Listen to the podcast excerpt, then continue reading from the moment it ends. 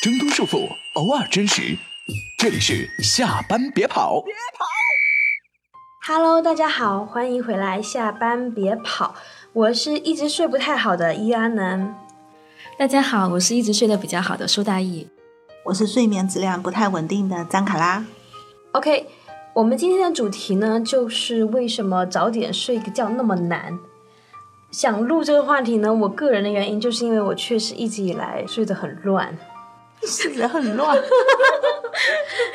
不是那种乱，朋友们，就是 就是今天可能是一点睡，明天可能是十二点睡，或者可能三点睡之类的。然后我做这个节目，我有其实有问过这一期啊，有问过挺多朋友的，其实他们基本上是两种，一种就是我想留点时间，留点 me time 给自己，我想。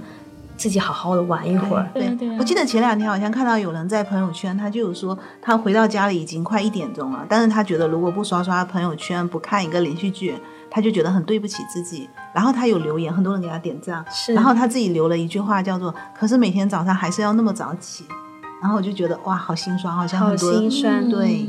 对。就其实有的时候你回到家确实已经半夜三更了，但你觉得不能睡，睡了我就亏了，我得玩一会儿。还有一种就是工作真的太焦虑了。是的，记得之前我有一个死党，他刚刚换工作的时候，他跟我说，他连看一个新的电影的那种沉浸下来的状态都没有，他就特别烦躁，他只能看他看过的东西，他不能接受新的电影、新的电视剧或者任何东西。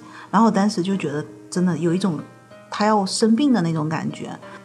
我能理解那种状态，就真的是整个脑子乱到已经。不能静下来了。那你能做什么呢？就比如那种碎片，你到晚上十二点睡不着，你做点什么呢？就就做不了啊！就是要么看微博，看完抖音，都是那些很被一些很烂的信信息充斥着。这就抖音现在这么红的原因吗？你们二位有这种困扰吗？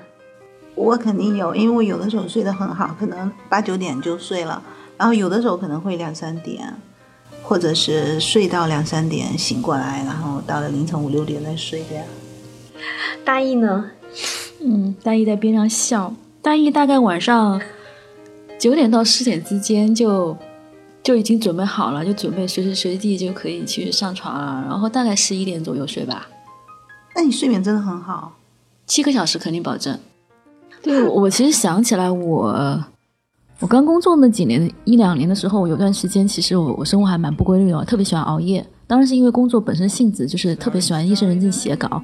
但是当我不需要写稿，其实我也不会去睡，我可能也趴在那个电脑前面，在各种论坛到处翻，而且越到夜深人静，越是很想去看一些偏无聊的、偏低俗的、偏八卦的、偏就是市井这种嗯怪谈的那些东西。但是当我刷完几个小时过去，可能往往凌晨三点四点，然后自己又觉得很懊恼，哇，身体都被自己拖垮，然后依然不肯去睡。其实睡眠问题更多的是我们自己心理的问题。对了，我前阵子还和一位心理专家聊过，他说，其实睡眠问题如果从心理学上看，其实就两件事，一个是你能不能放下焦虑，二是你能不能有一个稳定的亲密关系。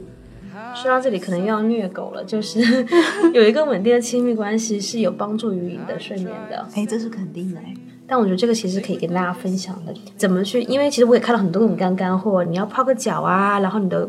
室温要低，你光线要暗，然后你要不玩手机。其实这东西大家，我想大家都知道，但为什么知道做不到？是因为你确实焦虑。其实包括说大家想玩一会儿，是因为你的工作本身没有放过你嘛，所以你才会想玩一会儿嘛。然后，其实我觉得阿南说的特别对，就是说，其实真正的你是要把自己的那种焦虑给放下，你才能解决问题。哎，那这样说起来，焦虑要如何解决呢？给自己刨了个更大的坑，大家觉得呢？经济条件改善，我靠，经济条件改善很难呢。那请问怎么改变经济条件状况呢？抓几个大的趋势，然后能抓住的钱一定要抓住呀。嗯，我给你们支个更好的招，嫁个好老公。那男性朋友怎么办？娶个好老婆一样的好，我们不要性别歧视。哎，很奇怪，你会发现在职场上，其实包括数据也是那样。其实睡眠问题，女性占更大的比例。对，男的虽然生活压力比我们会更大，但他因为本质上是一个情绪问题。对，嗯一般男的他即使压力很大，他都能睡得很好。你很少看到男的深更半夜不睡觉，然后半夜三更又醒过来。对，我跟你说，我老公可可厉害了。他在天大的那表面前，他到了点叮十二点说不行，我一定要睡觉了。哪怕你跟他说我要跟你离婚，他说好，我先睡个觉。对啊，我老公是那种困瞌睡来了如山倒，如山倒，真的，你一点办法你对他都没有，而且你还不能发出任何声音，你还不能有光。你还不能在家里动，然后啊，我还要跟宝宝一样，什么电蚊香啊、驱蚊的给他弄好，然后空调先打下来，那个空气先打下来，湿度要跟他调 好，哪里的门窗没有关好，他很精准的，这是一件文物啊！就我的那个长期晚睡，几乎就是被他给扭过来了，因为一模一样。我因为要照顾他，我因为我希望他睡好点，因为他工作是压力越来越大了，因为他要睡好，他十点左右就会睡，我必须要在他睡的半小时之内解决我自己的所有问题，然后我也赶紧乖乖去睡。哎，我想问一下大姨，你老公让你早睡，你就能早睡得了吗？嗯，那因为是早起了，所以倒推必须要早睡。我觉得是你想早睡，最大的最大要改进的，首先是要让自己早起。我得坦诚，这一次录节目是我们第二次录制了。第一次录的时候，各种原因我们觉得不够好，所以没有上线。但其实录完之后，我一直在思考，就是睡觉这件事情，包括包括也学习了大一的先进经验啊。所以，我现在给自己底线就是，无论如何，不管我几点睡，至少我能够稳定在一个时间起来。不管我几点睡，每天八点钟起来。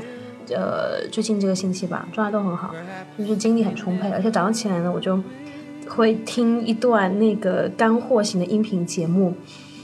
然后早上起来就放一个音频，然后呢，就是太阳也洒进来，我的小飘窗就亮起来了。嗯。然后窗外有小绿树，然后就开始拖地呀，有离柜呀，然后爱干嘛干嘛。其实效率很高，很快就能干蛮多蛮蛮多件家务活的。然后我晚上回去之后，我就再也不用纠结说要不要扫个地啊，要不要要不要叠个被子，要不要干嘛，我就说明天早上再弄，我就可以好好睡个觉，我觉得还挺好。就是你刻意的把它去调整到了第二天早上起来的时间，对对吧？就那一点点的调整，让你整个状态不一样。对，不一样。我觉得那个特别好，尤其是早上半个小时留给自己。其实远远比说你一爬起来就要想着我是不是要赶去上班，那个感觉好太多了，对吧？对，对我觉得一起来就不应该让自己早上就是说那么紧张，然后洗漱完就出门，我觉得特别不好。早上最好有一段比较松弛的，对，在家里的时间，对。对，而且其实早上我发现听音频真的很好，就是你精神是最足的嘛，嗯，然后精力还比较集中，不会像晚上回去整个人已经被掏空了。然后你让我学习，我学个毛线，我根本学不进去。所以反而早上起来的时候，你去听一些有营养的东西，然后给自己一段悠闲的时光，泡个泡杯咖啡什么的，那个状态会让你觉得自己特别好，特别好。对，而且我真的会怀这种信念感来上班，就是就是我虽然。也没有早起很多，但我已经是学习过的人了，我已经思考过，并且学习过、吸收过东西了，然后我就不是一个。就是在迟到边缘挣扎的我，就那那个那个感觉是很好，就可以昂首挺胸的走进办公室。对，现在确实有很好的那种音频节目，对，比如他早上刚好可以让你听个。我们的节目也可以早上上班的时候 之前听。对对对对对对，因为我们节目是全天陪伴型，早上上班也可以听，中午午休了你也可以听，下午呢下班路上也可以听，晚上睡前你也可以听，对吧？每一个场景都可以听。对。我最近的睡眠也比较好，但是，嗯，呃，不是因为，嗯，经过任何刻意的调整，就是因为我最近搬家，然后我的睡眠就空前的好。我以前可能需要一点入睡的那种准备，现在是完全不要。就是我没没有洗澡之前，我就已经很困了，然后我靠在什么地方，可能就会昏过去。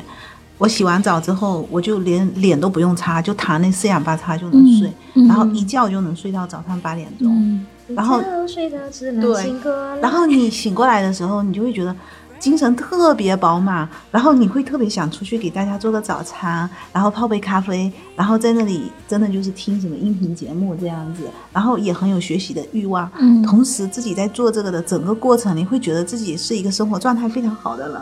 就是处于那种真的叫自嗨状态，所以我觉得有的时候就是，可能人是需要一点点的体力的支出，它可以让你身体感到疲惫，嗯，然后你因为可能你搬家你要整理东西，你没有那么多的可能性去看你的手机，然后因为上面的各种各样的信息让你觉得很焦虑，在这个过程里，我觉得啊，其实地球也转得很好，这世界离开了我也特别美好，其实我也没有那么重要。而且如果真的紧急的事情，人家是会直接电话你这种强提醒的。所以就是有的时候你的睡眠不好，很多时候真的可能是源自于自己想要的东西特别多。哎，就是，说到焦虑，刚刚发现我还忘了说，就我自己好像对焦虑有一点点小小的那个小心得啊，就是其实也很简单，就是把你烦的事情写下来。就写下来之后，我觉得它就可视化了，就是就我老觉得，哎呀，好担好好担心，可能又要星期一了。然后比如说我有一件很重大项目要要要做，我要有很好的效果，它是一个很混沌的一个东西，然后是一个很大的压力，我就把它写下来。说那我到底要干嘛呢？比如说我要执行事情 A B C D，然后我要有一些什么周边的配合，对于这项目的推广，诶呃，具体要跟谁对接做什么，我把它全部列出来之后，我觉得我列的越仔细，我的焦虑感就越低，因为它无非就是一件，就是你把它拆解了嘛，你无非是这件事那件事。一个公司可能每年会有一个战略，战略之后目标拆解。其实我觉得人也是一样的，那我可能每个星期或每天我就给自己的目标拆解一下，然后写下来。那无非就是这些事。那你知道每件事情没有没有一件事特别难的，没有什么事情是不可以解决的嘛？你就解决它，大概就这样。哎，我觉得很好，我要学一下。我觉得这个很好，但我我我回顾一下我，我应该不算有太多焦虑或怎么样那种啊，但我会，我是这样，我是需要每一周里面我自己会要给自己安排一个稍微难一点的事情去做，或者是说，我活着已经很难了。对，就是我会安排一两件难一点的事情去做，或者是说难一点的关系去建立。这样的话，我会觉得这一周我会有收获感或者获得感，然后我这一周的情绪状态会更好一些。我当然觉得这些东西都跟睡眠会有帮助，你会感觉愉悦的那种感觉，然后晚上会去哦，我去睡啦，怎么的。说到这里，我真的觉得我是睡眠界的王语嫣，你知道吗？就是我睡得不好，但是 我没有理解，就自己自己自己实践不行，但理论知识非常丰富。哦就是有有好像有那么一句口诀啊，嗯，我看就实际一眼哈不会武功，但他知道很多武功看了很多绝学对绝学 倒背如流。就是就是，其实有那么一句小小口诀可以给大家分享，叫做“没事别上床，户外多活动，睡前做准备，小心酒喝酣”。没事别上床呢，就是说要建立床和睡觉之间条件反射。你要建立床和睡觉之间的绝对联系，就不要在床上干其他事情。就比如说我要看书，可能在小沙发上看，然后可能要写东西，我可能在桌子上写，但我上床就是睡觉，不干别的事情。对，然后就叫没事别上床。那我想接一下，就是刚才那个绝学里面的第二句，就是户外多运动啊。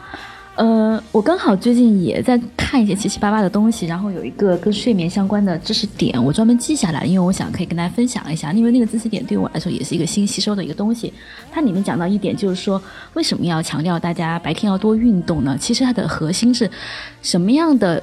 身体状况你才能睡得好，是你白天的时候身体的温度很比较高一点，然后晚上的温度比较，你的身体温度比较低一点，然后这个高跟低之间的差值越大，你其实会具备更好的一个睡眠质量。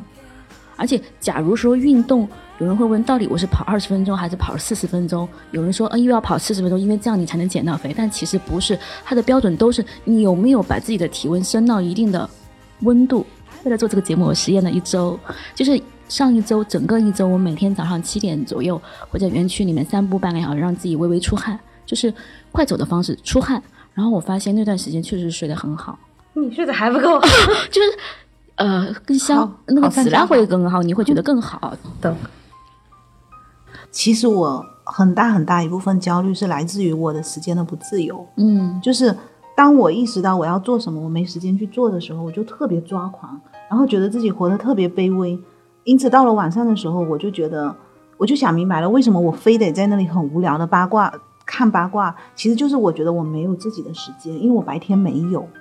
所以我觉得，其实能一天的工作，他一定不要让自己绷得太紧。嗯，然后，如果你有一定的弹性，让自己去学习、去成长，让自己又可以去做事，而且你还有自己的生活的时候，你的状态就会很好，那个睡眠问题就不是问题了。因为我越来越觉得，其实身体和情绪根本不可能分得开。小时候可能可以，就特别生猛，然后可能五天没睡，呃，开玩笑了，就可能可能睡特别少，或者是吃的特别饱都 OK。但现在我真的觉得，就是它其实是一套的，就没有办法，就是你真的要把自己照顾好，才能把所有的就是一切进入一个正的循环。真的是睡得好明显开心。对，真的我也是 那种，然后一睁眼我知道啊，这天完蛋了，我觉得我得 强行装作自己是个正常人，然后强行的努力正常的工作，或者是我一睁眼我就知道哦，这点不错，我可以好好的干件事情了。其实说一千道一万，我觉得睡眠都是情绪的问题，大家要战胜自己的心魔，不要想太多，然后自然就有比较好的睡眠。对，战胜焦虑以及尽量去拥有一个稳定的、优质的亲密关系，可能理论上来说问题就不会太严重。我就不说啥了，因为我要去睡觉了。好的，那今天的节目就先到这边，谢谢大家的时间。那也希望大家在评论区多多跟我们互动，每一条评论其实我们都有看到，呃，也基本上都有回复。其实不管有回没回，或者是不管是谁回谁没回，但是其实都都是真的，就是都有看到，都有放放在心里，这都是很大很大的鼓励，会让我们觉得说。真的，原来有人在听，然后真的原来有人在期待和在等待我们，对，我们会加油的。谢谢大家一直以来的关注。好，那这里下班别跑，大家晚安，大家晚安，大家晚安。